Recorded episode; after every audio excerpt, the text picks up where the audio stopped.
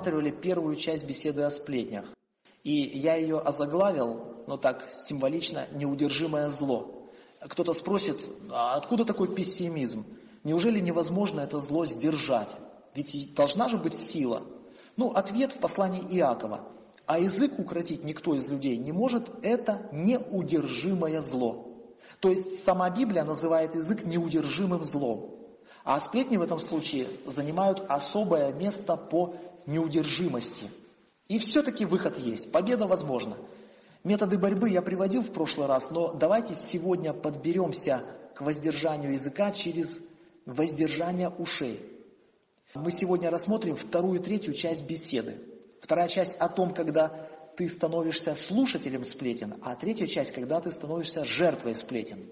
Итак, что делать, когда ты стал слушателем сплетен? Или пассивное участие в сплетнях? Из трех частей, думаю, это самое сложное в применении. Почему? То, что сплетничать некрасиво, это знают все. Даже в миру это низко. Но вот ты оказываешься вдруг слушателем сплетен. Ну, это ж не я, это он грешит. И вот здесь скрывается более завуалированное зло. Когда мы слушаем сплетни, проблема кроется не только в говорящем, но и в нас слушающих. Есть такая пословица «язык бы не говорил, если б уши не слушали».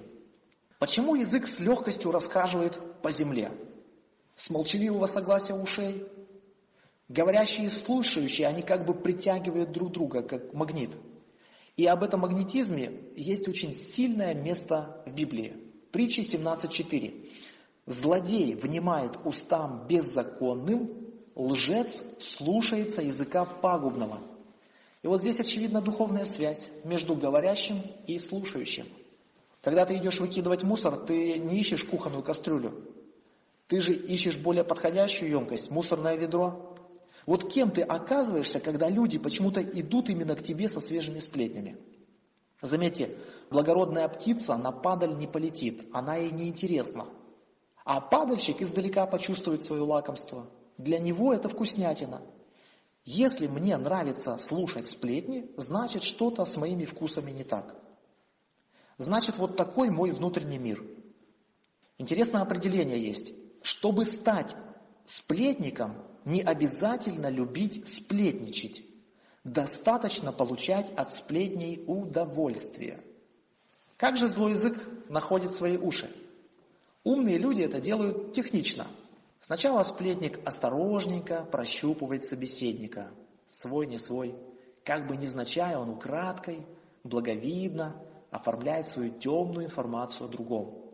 Вам хорошо знакомы такие фразы, как не хочу осуждать, но и пошел осуждать. Или только между нами.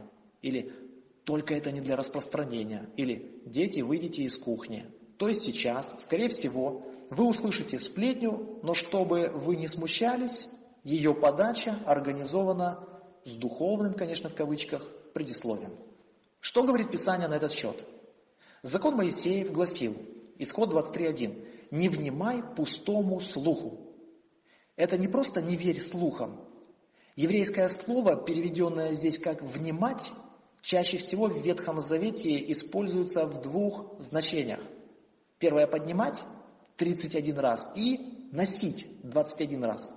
То есть не надо всякие слухи поднимать, надрываясь, и не надо их носить, вынашивать и переносить. Давайте откроем 14 псалом и прочитаем. «Господи, кто может пребывать в жилище Твоем?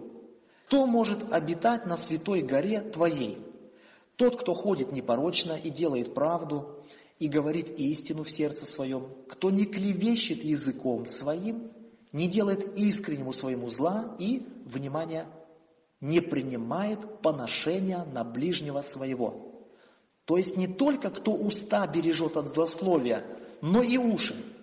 И вот напрашивается отрезвляющий вывод. Тот, кто слушает злословия или сплетни про ближнего, может незаметно начать принимать поношения, как пункт приема металлолома. А кто принимает поношения на ближнего, не может находиться в присутствии Бога. Даже не распространители, а слушатели сплетен не могут жить рядом с Богом. А ведь главная доктрина нашего братства – это богоприсутствие. Если его не потеряли через жестокие гонения, тюрьмы, так его можно потерять в мирное время, на кухне с гостями. Ах, сколько раз я убеждался на опыте, что часто наши мнения о людях кем-то ранее были навеяны. Не раз бывало, наговорят негатив о человеке, о его промахах, а потом лично познакомишься и располагаешься к нему. Все с недостатками, но ты видишь, что, в общем-то, хороший, искренний человек, и даже хочется с ним дружить. Над кем-то даже посмеиваются и делают его предметом забавы. А ты с ним лично соприкоснешься, а он вернейший человек. Он готов подставить плечо в нужный момент. В то время как у его насмешников и след простыл.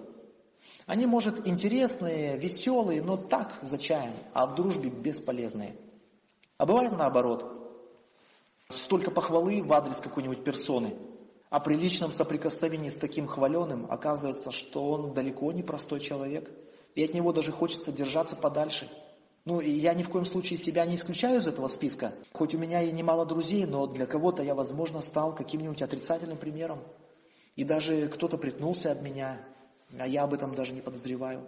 Вполне возможно, что кто-то обо мне услышал что-то хорошее, захотел познакомиться, а я это пропустил и не проявил к человеку интереса. Он замкнулся от меня и стал видеть меня совершенно не в том свете, каким меня ранее представили. Вот еще какую вещь я заметил под солнцем. Мы складываем представление о человеке очень субъективно. Например, на основе того, как он лично относится к нам. Хорошо человек ко мне относится, значит человек хороший. Если он плохо ко мне относится, ну это значит плохой человек. Однажды я узнал, как один брат проявил ко мне негатив. Ответная реакция не замедлила ждать. Это у нас не заржавеет. А потом я задумался, ну а почему я должен к нему относиться плохо? Ведь он же неплохой человек. Более того, он даже добрый человек. В нем много положительного. И если он ко мне плохо отнесся, это еще ничего не значит. Я не имею права думать о нем как о плохом человеке. А значит и относиться к нему как к плохому. Бывает, часто мы о человеке слагаем мнение на каких-то рассказанных фактах или полуфактах. И мы вообще не знаем, что думает сам этот человек об этих фактах. И это, друзья, несправедливо. Мы в таком случае недалеко ушли от тех осуждавших Христа фарисеев, которым когда-то возразил Никодим. Судит ли закон наш человека, если прежде не выслушают его? Мы самого человека не выслушали, а сплетни о нем принимаем. И еще здесь важная мысль. Мы же не знаем всех обстоятельств. Даже если мы за кого-то выслушали негативную правдивую информацию, то откуда мы знаем, что за этот поступок человек не вымолил прощения у Бога?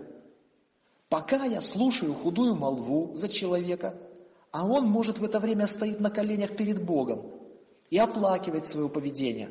Я на него от выслушанного рассказа возмущаюсь праведным гневом, а Бог его в это же время оправдывает – на основании голговской жертвы. Мы копаемся в его грехах, а они омыты уже кровью Христа. Я себя тешу мыслью во время выслушивания сплетни, как хорошо, что я не такой, как этот брат. А он идет оправданный перед Богом в дом свой. Тогда в этом случае, как я выгляжу перед самим Богом? Ведь Бог может за него заступиться, за прощенного, и дать мне увидеть себя в зеркале. И когда поступлю еще хуже брата, то мне будет стыдно вдвойне. Бывает, что нам кто-то жалуется на кого-то, при этом, защищая свою сторону, он преподносит правду в наилучшем виде, а обвиняя неприятеля, он преподносит тоже правду, но в наихудшем виде. Скорее всего, он явно что-то не договаривает, но горсточка фактов способна испортить самую хорошую сплетню. Есть такой проповедник Чепмен. У него была такая привычка а, выслушав какую-то сплетню, идти прямо к этому человеку. И вот у него был такой случай, вот характерный для него. Пришла одна сестра, чтобы пожаловаться на другую. И вот проповедник выслушал ее терпеливо, а потом одел пальто, взял Библию и говорит, ну а теперь пойдемте. Куда пойдемте? Ну вот к той сестре. Как пойдемте к ней? Я пришла к вам за советом, что мне делать. Так я вам совет дам у нее дома. Пойдемте туда. Я на полном серьезе. Пошли втроем, втроем пообщались, и это общение кончилось покаянием той самой сестры, которая пришла с жалобой. Вот такой правильный подход, как работать со сплетнями. Есть еще такое зло под солнцем, как додумывание чьего-то образа. Нам немного подкинут информации о человеке, и мы э, начинаем ее додумывать и рисовать такую широкоформатную картину о нем. И нам кажется, что это наше личное мнение. На самом деле с нами играет злую шутку чей-то язык плюс наше собственное воображение. Вы, наверное, слышали об экспериментах американского психолога Соломона Аша, который наглядно продемонстрировал миру великую силу конформизма, то есть общественного мнения. И хотя дело было в 1951 году, этот феномен был неоднократно выявлен разными экспериментами, вот разными людьми, учеными. Упомяну лишь вот только об одном современном опыте из этой области. Взяли две группы людей. Сначала из первой группы люди входили по одному в комнату, где была крупным планом выставлена фотография неизвестного. Они должны были всмотреться в черты лица и попытаться дать характеристику этого неизвестного по его фотке. Перед этим им коротко сообщалась разная информация о нем, об одном и том же человеке. Например, одной группе сказали, что это фотография великого спортсмена. Сколько лестных слов было сказано об этом человеке. Вплоть до того, что у него настолько открытые глаза и добрая улыбка, что с таким человеком охота дружить. Ну и прям чуть ли не в разведку готовы с ним пойти. Другой группе коротко сообщили об этой же самой фотографии, что это фото серийного убийцы. Ох, не знал тот бедный человек, сколько негатива найдут эти исследователи в его чертах лица. Даже его добрая улыбка вдруг превратилась в страшный оскал. Видите, как он зловеще ухмыляется, а в глазах его виделся даже звериный взгляд. Одна короткая информация заставляет человека видеть то, чего нет на самом деле.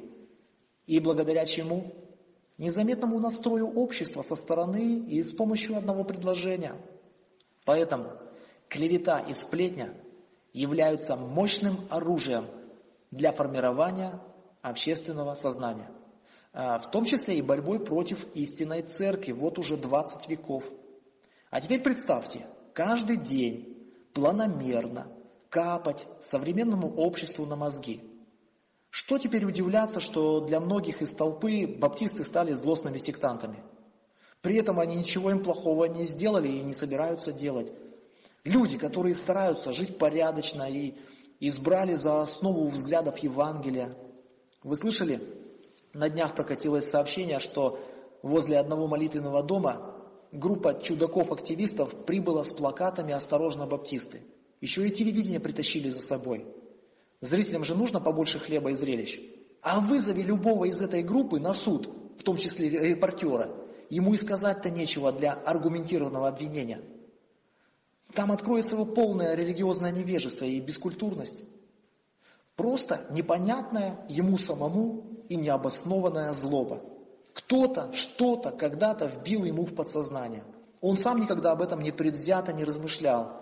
И не догадался бы ни за что обвинить Э, баптистов в каком-то загадочном сектантстве. Ему кто-то технично, постепенно скомандовал фас. Он вообще не знает, что такое секта. Он не знает, например, что это слово используется в Библии, а именно в английской авторитетной версии короля Якова. И там сектой называется партия фарисеев, в другом месте партия садукеев, э, которая, кстати, пользовалась государственной властью, обе партии, чтобы ее натравливать на всех инакомыслящих, начиная с самого Христа.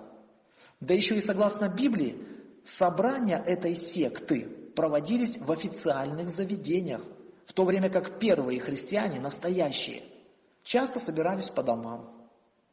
И вот эта официальная секта гнала первую церковь под видом борьбы за народные традиции, культуру, историю. Вот где настоящая секта прячется. И вот ее библейский портрет. Причем с самого первоисточника и без всяких басней. Зато первых, самых настоящих христиан, те же официальные религиозники и народ в светских кругах называли сектой. Например, римские историки Плиний-младший, Тацит И сам же этот Тацит, ненавистник Христа, описывает, как Нерон поджег Рим и обвинил в этом христиан, и возбудил против них толпу. Толпа этого не понимает, толпу легко настроить. Она эмоциональна, она готова растерзать без суда и следствия. Толпа кричала Христу «Асанна», а уже через три дня толпа кричит «Распни его». Чей-то незримый язык стоит за толпой, технично обрабатывает ее, управляет ей. А потом толпа стоит у молитвенного дома с плакатами и камеры, не отдает отчета своему хулиганству и беснованию. При этом они думают, что защищают страну от всякой нечисти американской. Вот что делают уши без фильтров. Незащищенное умом ухо становится воронкой для вхождения всякой глупости. Теперь, как работает сегодня механизм сплетен и формирует неправильное мнение большинства? Для примера, возьму отверстие самой большой сточной трубы для слива потоков непроверяемой информации, а именно телевизор. На мой взгляд, это одна из самых колоссальных возможностей для сплетников. И в этом я убедился даже на личном опыте. А расскажу.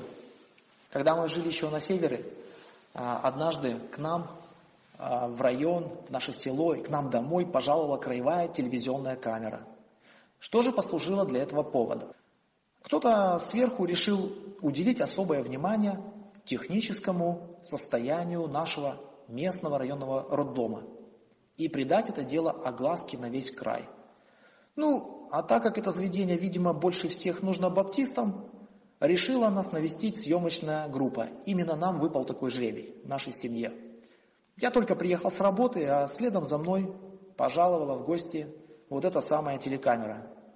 Мы народ гостеприимный, заходы дорогой, двери нашего дома всегда были открыты для гостей разного рода, в том числе и для таких, хотя таких гостей у нас еще ни разу не было. Что они сделали? А нас попросили собраться на кухне, устроить типа семейного чаепития, так, для фона – я, конечно, собирался поужинать, но пришлось ограничиться только чайком. Что не сделаешь ради гостей. Ведь в фильме про роддом снимаюсь. Я узнал, по какому поводу эти ребята приехали, и внутренне ожидал каких-нибудь провокационных вопросов, чтобы мы выскользались по поводу нашего старенького роддомика.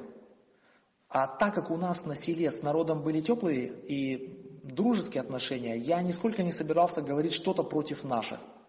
Поэтому так напрягся, чтобы следить за словами. Но вопросы были так, о том, о сем, типа, как вы решились на многодетную семью. Ну, в общем, разговор ни о чем. Моя жена прямо ответила на весь край. Мы люди верующие и поэтому любим детей.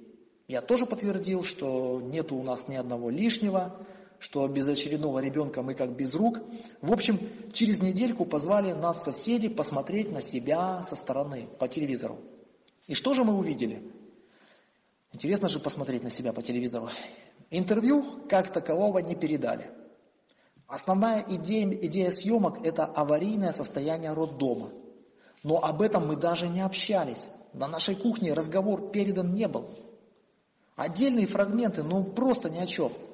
А когда звук отключался, то диктором под музыку вставлялись свои комментарии, которые по сути являлись откровенной ложью. Например, голос за кадром сказал, что вот эта, мол, многодетная семья собирается уезжать отсюда из-за такого низкого социального обслуживания. Ну, имеется в виду роддом.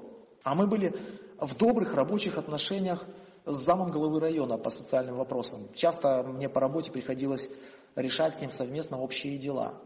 Партнерские, коллегиальные отношения, деловые. Теперь он видит это нечто по телевизору, и, конечно, у него возникает осадок в душе от якобы моих высказываний на весь край. Из края с вышестоящей организации, которая доверила мне ответственное место, звонят и, и спрашивают, что, мол, ты собрался уезжать? Говорю, да мы сами об этом только по телевизору узнали. Телевизионщики знают о наших личных планах больше, чем мы сами. Ого! Мы даже об этом в спальне не обсуждали, не было таких планов. Через несколько лет мы действительно экстренно уехали с севера по состоянию здоровья жены. Нужно было срочно климат менять. После просмотра этих съемок я сказал, все, в кино я больше не снимаюсь. Я единственный раз лично столкнулся с тем, можно ли доверять телевидению, и мой опыт красноречиво подтвердил мои давние подозрения. Очевидно, у этих съемочных групп есть определенные поставленные задачи. Есть заказчик, есть исполнитель заказа, есть спонсор заказа. Кого-то нужно красочно похвалить, кого-то красочно опустить. И они знают, как манипулировать и обрабатывать информацию, чтобы она грамотно была оформлена, красиво упакована, выглядела правдоподобно. И зрители в своем большинстве не будут ее фильтровать и подвергать сомнению. Лишь бы интересно слушалось и смотрелось. Это одна из причин, почему в моем доме нет телевизора. В жизни и так достаточно сплетен. Но это все мир, и мы не удивляемся этому низкому кодексу чести, где за деньги могут бессовестно лгать. Как же дела обстоят в церкви? И вообще, зачем я рассказывал примеры из мира? Ведь нас-то интересует именно церковь, а не мир. А вот зачем. На отчетливых примерах хочу подчеркнуть мысль, что поглощать информацию которая может оказаться сплетней и при этом не пользоваться фильтрами рассудительности, это поведение управляемого человека, как частицы толпы. Поэтому, если я слушаю всякую информацию о другом, не стараюсь ее перепроверить, несу ее дальше как эстафету, то значит я не мыслящий человек, подверженный чужому влиянию. Я тогда слабая личность, и мною легко манипулировать. Братья и сестры, не позволяйте себе думать чужими мозгами. Как только вы становитесь на путь слушателя сплетен, вы уступаете кому-то думать за вас. Не позволяйте над, над собой проделывать. Если мы пассивные поглотители сплетен, мы недалеко ушли от той недумающей толпы, и нами легко управлять. Запомните еще такое жизненное правило. Тот, кто вам сплетничает о других, сплетничает другим о вас. И если это не происходит сейчас, будьте уверены, что настанет время и для вас. До вас доберутся. И именно те же самые, которых вы поддерживали своими ушами. Как же быть? Нужна ли позиция для наших ушей и как можно ее выразить? Рассказывают про одного проповедника, который в своем кармане носил черный блокнот. И всякий раз, когда кто-то приходил к нему со сплетней, он доставал свой черный блокнот, карандаш и говорил, подождите, я сейчас запишу. И все. И всякое желание дальше продолжать свои сплетни у собеседника прекращались. И говорят, что этот блокнот так и остался у него пустой, хотя он доставал его сотни раз. Да, сразу желание поосудачить у охотников тут же пропадало. Почему? Часто лакомными сведениями делятся по секрету, конфиденциально. Сплетник ни за что не хотел бы, чтобы его цитировали – что можно было бы посоветовать? Вот заканчивая эту часть, хотелось бы э, вспомнить известный многим рассказ про Сократа. Помните, как э, к великому философу как-то пришел один человек, какой-то знакомый его, и э, решил подставить друга Сократа вот своим разговором. И говорит, знаешь, что про тебя твой друг говорит? А Сократ что делает? Его останавливает и говорит, подожди, а ты вот эту информацию, которую ты принес мне, ты пропустил ее через три сита? Тот ничего не понял, какие три сита. И Сократ говорит, да, через три сита. Вот если ты не пропустил через три сита, я тогда не желаю слушать твою информацию.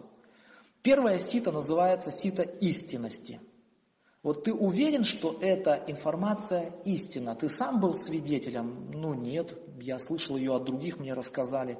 То есть она не проходит через это сито истинности. Ты просто услышал от других по слухам. То есть эта информация, скорее всего, недостоверная. Ну, хорошо. Следующее сито – это сито доброты. Вот эта информация, которую ты мне хочешь сказать, она несет добро? Ну, говорит, ну, скорее всего, наоборот. Хорошо. И третье сито предлагаю, это сито полезности – ты уверен, что та информация, которую ты мне расскажешь, она принесет мне пользу? Ну, нет, я не уверен. Скорее всего, нет. Тогда Сократ говорит, можешь эту информацию нести обратно с собой. Я не хочу ее слышать. И вот смотрите, друзья, меня удивляет, он не был христианином, но почему-то понимал эти вещи лучше массы христиан. Один мудрец сказал, зачем нужны мочки ушей? Бог ничего просто так не создавал. С помощью мочек можно плотно закрывать слуховое отверстие, чтобы многого не слышать. Очень, кстати, удобно, если в ушах ничего не торчит. Так что нашего слуха вполне достаточно, чтобы многого не слышать. Проблема вся в отсутствии позиции.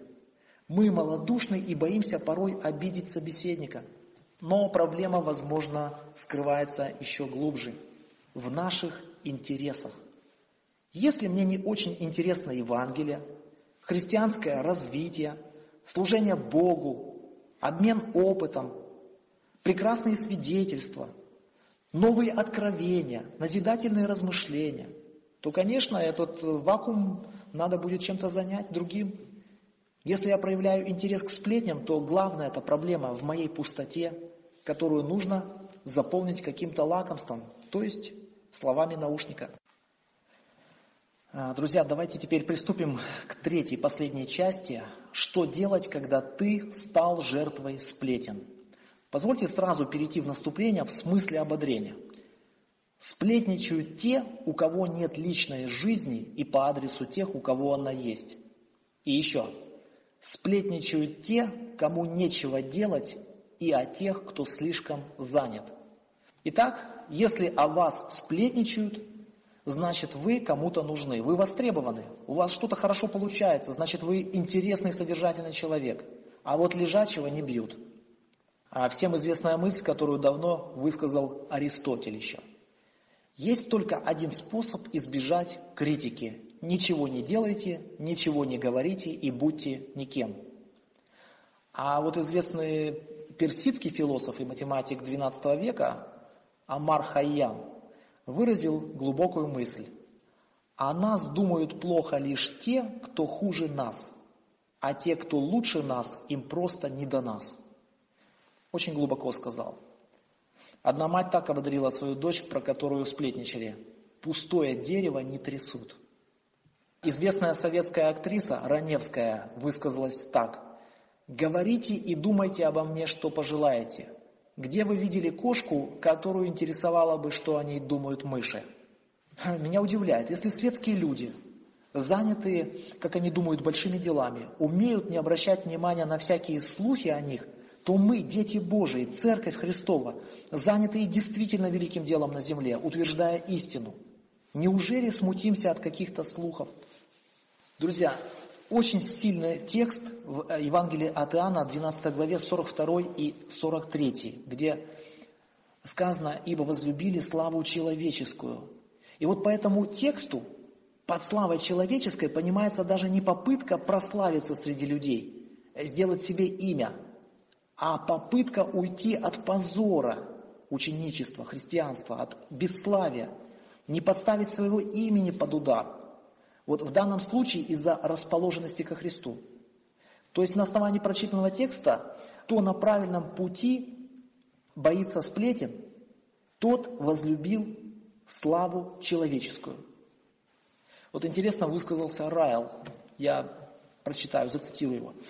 Пусть истинного христианина не удивляет, если он стал объектом сплетен и злословия.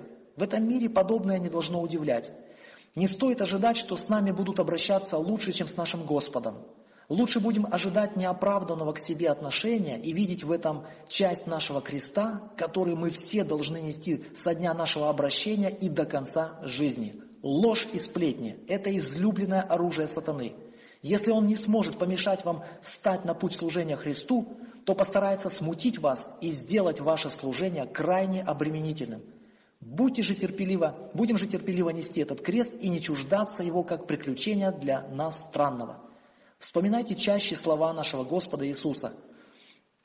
«Горе вам, когда все люди будут говорить о вас хорошо. Блаженны вы, когда будут поносить вас и гнать, и всячески неправедно злословить за меня». Друзья, трудно найти такого героя веры, который бы не подвергался злословию и всяким сплетням. Вот, например, тот же герой веры Мюллер. Он очень много страдал от всяких сплетней. Вот. Каких только сплетен о нем не распускали. И что он будто бы там а, просит у людей деньги, и что сироты терпят голод из-за упрямства Мюллера, который не желает, вот, наоборот, да, обращаться к людям за помощью. Вот. Кто-то говорил, что там в сиротских домах с детьми обращаются жестоко. То есть какие только слухи не пришлось пережить Мюллеру. Но Мюллер победил все эти э, слухи и оказался выше. В книге «Шаг за шагом» Макдональд пишет такие слова. Вполне закономерно, что каждый из воинов Христа рано или поздно должен пройти сквозь шквал ударов и нападок. Чем бесстрашнее он провозглашает истину Божью, чем ярче она отражается в его собственной жизни, тем громче угрозы и чаще злобные выпады. Один пожилой пуританин сказал, вражеские лучники метят прежде всего в того, кто стоит рядом с капитаном. Его будут обвинять в проступках, которых он не совершал. Его будут преследовать сплетни, клевета и злословия. Над ним будут смеяться и показывать пальцем. Его будут гнать и этот мир, и, как это ни прискорбно, иногда христиане. Когда придут тяжелые времена, нам не нужно постоянно помнить, что это война не наша, а Божья. Нужно помнить, что это Божья война. Библия обещает нам, Господь будет поборать за вас, а вы будьте спокойны. Исход 14.14. 14. Это значит, что мы не должны пытаться защититься или ответить ударом на удар. Господь сам отомстит за нас, когда сочтет нужным. Величайшим примером является, несомненно, Иисус. Будучи злословен, Он не злословил взаимно, страдая не угрожал, но предавал то суде праведному. Нам сплетают недобрую репутацию, и мы стонем и обижаемся, а Христу сплели терновый венец, и Он был безгласен. Итак, вот наш урок на сегодня. Нам не нужно пытаться защититься от лживых обвинений. Это война Бога. Он будет сражаться за нас. Мы же должны пребывать в спокойствии и мире. Цитата закончена. Друзья, Разрешите отдать некоторые советы, которые считаю добрыми, о том, как нам все-таки выжить среди шквала сплетни, как устоять, как рук не опустить на поприще служения Богу. А мудрого человека невозможно оскорбить, потому что на правду обижаться нельзя, а неправда не стоит внимания, сказал некто. А более того, Христос называет наше состояние блаженным – когда нас поносят и всячески неправедно злословят за Него. И в таких обстоятельствах Он призывает нас радоваться и веселиться. Если на пути правды вас злословят, есть истинный повод для веселья. Про вас плохо говорят, накрывайте на стол. В вашем доме праздник. Чему радоваться? Ответ – велика ваша награда на небесах. Итак, советы. Первый совет, который бы я дал, он а, расположен в Псалме 111, 7 стих. «Бойся Бога и крепко люби Его заповеди». И в седьмом стихе написано «Не, убо, не убоится худой молвы, сердце его твердо». То есть тот, кто боится Бога и крепко любит Его заповеди, он не боится сплетней. Помните, как бы ни старалась администрация тюрьмы распускать худую молву о Бойко среди заключенных, он оставался твердым и не боялся этих интриг. Они хотели его сломать слухами о нем, но уголовный мир не поверил этим позорным сплетням. Или библейский пример яркий, Неемия. Это как раз отличная иллюстрация 111-го псалма. Вот как бы ни распускали слухи про Неемию, он оставался несгибаемым. Это то служение Богу, которое воспарилось выше сплетен. Восстановление стен Иерусалима встретила самую ожесточеннейшую информационную войну. И сплетники ее проиграли. Сегодняшняя молодежь сказала бы про Неемию красавчик. Где-то читал такую мысль, что никто не может запятнать репутацию писателя, кроме его собственного пера. Эта идея для нас очень практичная. Вот перефразирую. Никто из проповедников не лишается авторитета из-за чьих-то слухов, ну или служитель. Только их собственным языком они могут обеславить свое имя и перекрыть себе дорогу к кафедре. Второй совет. Начните серьезно молиться за тех, кто вас злословит. Это принцип Нагорной проповеди. Слова Иисуса «молитесь за обижающих вас» имеют прямое отношение к методам выживания среди злословия. Я испытывал этот метод не раз. Работает лучше, чем я смог бы выдумать что-то сам. Сейчас приведу личный пример. Однажды я услышал, как один брат, живущий в другой местности, говорил нехорошо и прилюдно в мой адрес. Ну и это без того, чтобы я его лично чем-то обидел. Когда я об этом узнал, то моя первая реакция при встрече посмотреть ему в глаза и дипломатически сказать некоторые вещи, от которых ему стало бы неуютно на душе. Но так как негатив стал процветать внутри меня, пришлось даже молиться или взмолиться, чтобы не лишиться Божьего мира. Однако внутренней победы не было достигнуто. Меня уже больше тревожил не он, а мой собственный негатив. И во время очередной безуспешной молитвы я задался вопросом, почему молитва не помогает? В тот же вечер меня пронзает вышеупомянутый текст из Нагорной проповеди. «Молитесь за обижающих вас». Вдруг до меня дошло, что я не совсем правильно молюсь. Я-то молился о себе, чтобы избавиться от неприязни к брату, но я не молился за него, согласно учению Иисуса Христа. Тогда я изменил свои молитвы и начал молиться за него. Я даже не ожидал, что такая молитва возымеет двойной успех. Во-первых, неприязнь отступила, его даже стало жалко, и более того, я ни слова ему не высказал из того, что мог бы наговорить, а он стал искать встречи со мной, чтобы по-дружески пообщаться. Это никак не входило в мои планы, но, находясь у него дома, я был крайне удивлен действием евангельской молитвы. И это не единственный случай в моей практике. Этот метод, я бы сказал, даже сопряжен с чудесами, и побольше бы таких чудес. Третий совет. Не старайся себя защищать, предоставь это Богу. Бог заступается тогда, когда мы за себя не заступаемся. И у него это получается намного лучше. Мейер писал, как много мы теряем, произнеся лишь слово. Не предпринимайте ничего, не говорите ничего. Если они ударили вас по одной щеке, подставьте и другую. Никогда не возражайте, никогда не пытайтесь защитить свое доброе имя. Оно в его руках. И опасна всякая попытка его оттуда вырвать. Цитата закончена. У меня есть э, яркие примеры из жизни, когда я постарался предоставить место Богу заступиться за меня. Но во избежание обид я не стану приводить эти примеры с кафедры. За столом, пожалуйста, за чаем. Брат по вере злословит, я предаю это Богу и удивляюсь. Вот я бы за себя так не смог заступиться. Как это эффектно сделал Господь. Один пресвитер мне рассказывал, как браток во Христе из их церкви очень жестко высказался в его адрес, причем при всех. Служитель, понимая, что Бог так этого дела не оставит, закрыл руками голову от угрозы, нависшей над смелым братком. Через несколько дней в жутких страданиях от несчастного случая брат зовет этого пресвитера к себе в больницу, чтобы тот помолился над ним с елеопомазанием. Бог не только может наказать тех, кто нас злословит, но и поставить их в зависимость от нас. И это намного лучше, чем если бы мы себя защищали. Прошу прощения, что приходится много цитировать, но мне очень хочется прочитать слова Спержина. Отличная цитата. Ни одна церковь в Англии за последние 50 лет не прошла через такое количество испытаний, как наша.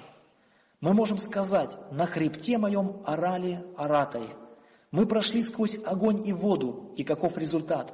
Бог даровал нам прекрасное здание, в котором достаточно места, и все козни врагов не увенчались успехом. Дня не проходит, чтобы отвратительная ложь или клевета не была брошена мне в лицо каким-нибудь человеком или в периодической печати. Задействованы все средства, чтобы уничтожить служителя Божьего. Любая ложь, на какую только способен человек, идет в ход, чтобы навредить.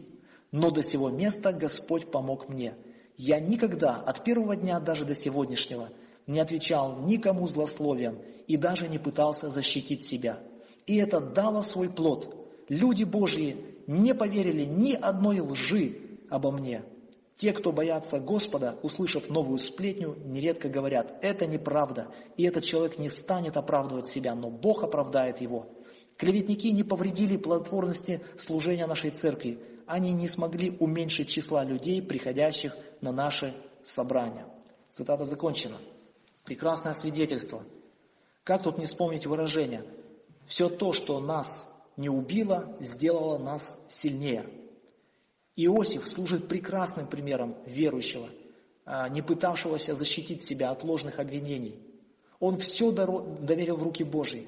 И Бог не просто восстановил его доброе имя, а сверх того дал ему такое имя, что при его упоминании люди приходили в священный трепет. Один слуга Господень, уже глубокий старик, рассказывал о том, как много зла и обид причинили ему люди. Но каждый раз он в молитве повторял слова Августина. «Господь, огради меня от желания отомстить за себя. И Господь всякий раз дарил ему оправдания и разоблачал его обвинителей. Четвертый совет. Воспринимай злословие как благословенный знак. Порой Бог не начинает поражать наших врагов, словно ждет от них, э, ну как бы раскрытия их зла в виде поношения на нас, чтобы наказать их в полной мере. Вот хороший пример в Библии есть Рапсак. Езекия взял слова Рапсака в храм для молитвы. Он развернул это письмо перед Богом, хотя Бог знал, что там написано. Рапсак пишет страшные и оскорбительные вещи, но для Езекии словно этого документа ну как бы не хватало раньше для горячей, уповающей и решающей молитвы. Это злословие Аравсака как будто вселило новую надежду в сердце Езекии. Он воспринял это злое письмо как знак предстоящего поражения ассирийцев. Чем больше возрастало злословие Рапсака, тем больше вселялась надежда в сердце Езекии, что Бог этого не потерпит. Даже читатель Библии, когда встречает вот это поношение Рапсака, он тоже ждет, ну все, сейчас Господь его накажет за это, сейчас за такие слова его накажет. Еще пример, Голиаф. Когда Голиаф выходил злословить Израиля, то он этим собирал себе будущее поражение. Даже Давид получил уверенность к победе на фоне чего? Опыта тайных побед над зверями нет. На почве злословия этого филистимлянина. Как только Давид услышал поношение Божьего народа от Голиафа, он сразу в этом увидел предстоящую смерть Исполина. Когда Божий человек в поношении, то этим готовится материал для Божьего приговора свыше. Для этих людей суд начался еще на земле. Бог призвал их к ответу за их праздные и обидные слова. Друзья, еще два совета. Пятый совет. Научись уклоняться. Как-то у меня давно было размышление о копьях. Саул метал копья в Давида – и это было признаком его беснования. Давид же в ответ не метал копья в Саула, а уклонялся от них. И именно с того времени Саул начал бояться его, написано. Даже никогда Давид победил Голиафа, никогда хороводы больше славили Давида, а когда он два раза уклонился от копья Саула.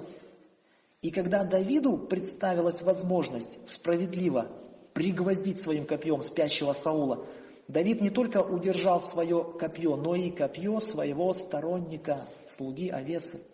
Хотя Овеса сделал бы это профессионально, не дрогнувшей рукой. Итог истории с копьями. Саул сам пал на свое копье. Он метал свое копье в Давида и в результате сам от него и погиб. Вот так делает Бог, когда мы уклоняемся от взаимной вражды и нападок. Когда мы в ответ не кидаем своих и заостренных речей в ближнего. Когда предоставляем Богу заступиться за нас, то Он обрушивает ранящие слова врагов на их же головы. Как научиться уклоняться от злых речей, которые летят в нас на поражение? О, это великое искусство. Опять же, из биографии Спержина мы встречаем такое свидетельство – Годы служения в Уотербич помогли Спержину набраться опыта в обращении с людьми. Однажды местная сплетница распустила на него свой язык, но он сделал вид, что э, то ли не расслышал, то ли неправильно понял ее слова. После двух или трех словесных атак она поспешила уйти со словами «Этот человек глух, как пень». Друзья, я хочу поделиться своим свидетельством, так постараюсь завуалировать этот пример. Но я пережил тоже немало вот в этой области – и вот когда я слышал с кафедры явные злобные намеки в свой адрес, я старался делать так же, становиться глухим пнем. Но не всегда так получалось. Упомяну сейчас мой отрицательный оп- опыт за кафедрой. Однажды в очередной раз я услышал, как проповедник бросался явными намеками в мой адрес – мне всегда казалось, что когда проповедник использует кафедру, чтобы выместить э, прилюдно свои неприязни, то этому проповеднику можно прощаться со своим служением. Он себя исчерпал, он не питает церковь здоровой пищей, не несет благодати, а отравляет ее суррогатом своих амбиций. У него же не хватает благородства лично поговорить, что называется, по душам. Поэтому приходится вот так вот позориться за кафедрой. В общем, всегда смотрел на такие вещи, как на унижение кафедры и своего достоинства. Ой, но в тот раз я не пободрствовал и сошел на эту ступень позора, что называется отомстил за себя. В середине проповеди он вдруг попал мне на язык, и я, не называя его имени, стал использовать его образ для расстрела. Брат сидел и ерзал на месте. Получилась злая проповедь. Что я почувствовал? Как Божий Дух отступил от меня. Мне тогда хотелось одного – быстрее закончить эту позорную проповедь и забыть ее как страшный сон. После этого я покаялся и старался говорить о величии Бога и о Христе. И именно от этого я лично и церковь получали благодатную радость. И последний совет, я назвал бы его совет Екклесиаста, шестой совет. В седьмой главе Екклесиаст говорит, 21-22 тексты, «Не на всякое слово, которое говорят, обращай внимание, чтобы не услышать тебе раба твоего, как он злословит тебя». А почему? Ибо сердце твое знает много случаев, когда и сам ты злословил других. Как только ты услышал сплетню о себе, подумай о том, что и ты не кристально чистый в отношении собственного языка. Человек, который бережет свои уста от сплетен, почему-то меньше реагирует на сплетни о нем. А тот, кто сам позволяет себе порой поговорить о ком-то, того больше раздражают сплетни о нем. Видимо, поэтому кто-то заметил, правильная реакция на сплетни о вас – это понимание и безразличие